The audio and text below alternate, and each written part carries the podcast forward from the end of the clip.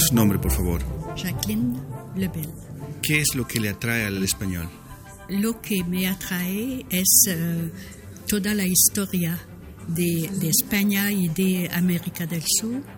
Eh, fui a México, el país, eh, tres veces para tomar cursos y me gustó, es una descubierta grandísima para mí conocer la historia de, todas las eh, poblaciones que vivieron en México desde hace mucho tiempo y todo lo que em, con la llegada de los españoles eh, cambia muchas cosas y no necesariamente por lo mejor algunas veces.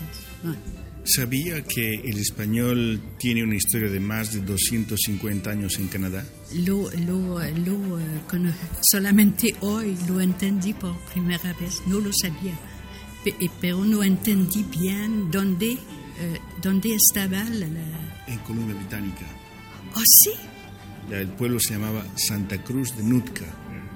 ¿Qué significa para usted saber que el español tiene tanto tiempo en Canadá? me encanta, Eh, estoy contenta y voy a estar más, eh, voy a observar más para conocer más cosas a, a propósito de, de ese hecho.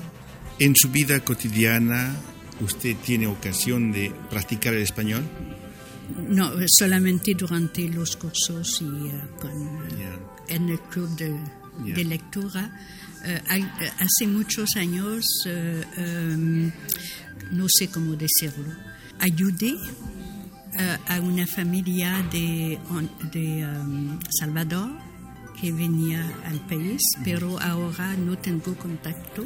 Y, eh, pero eh, gracias a esas personas conocí muchas otras personas que venían a Canadá, de, de- de, eh, sobre todo de Salvador o de, de los países Centroamericanos.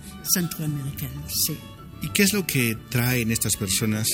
A mí me parece, es un punto de vista personal, pero a mí me parece que los latinos eh, tienen muchos puntos en común con nosotros quebequenses.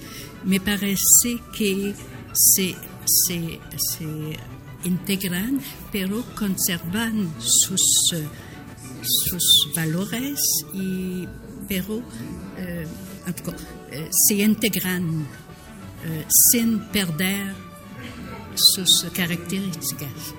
Muchas gracias.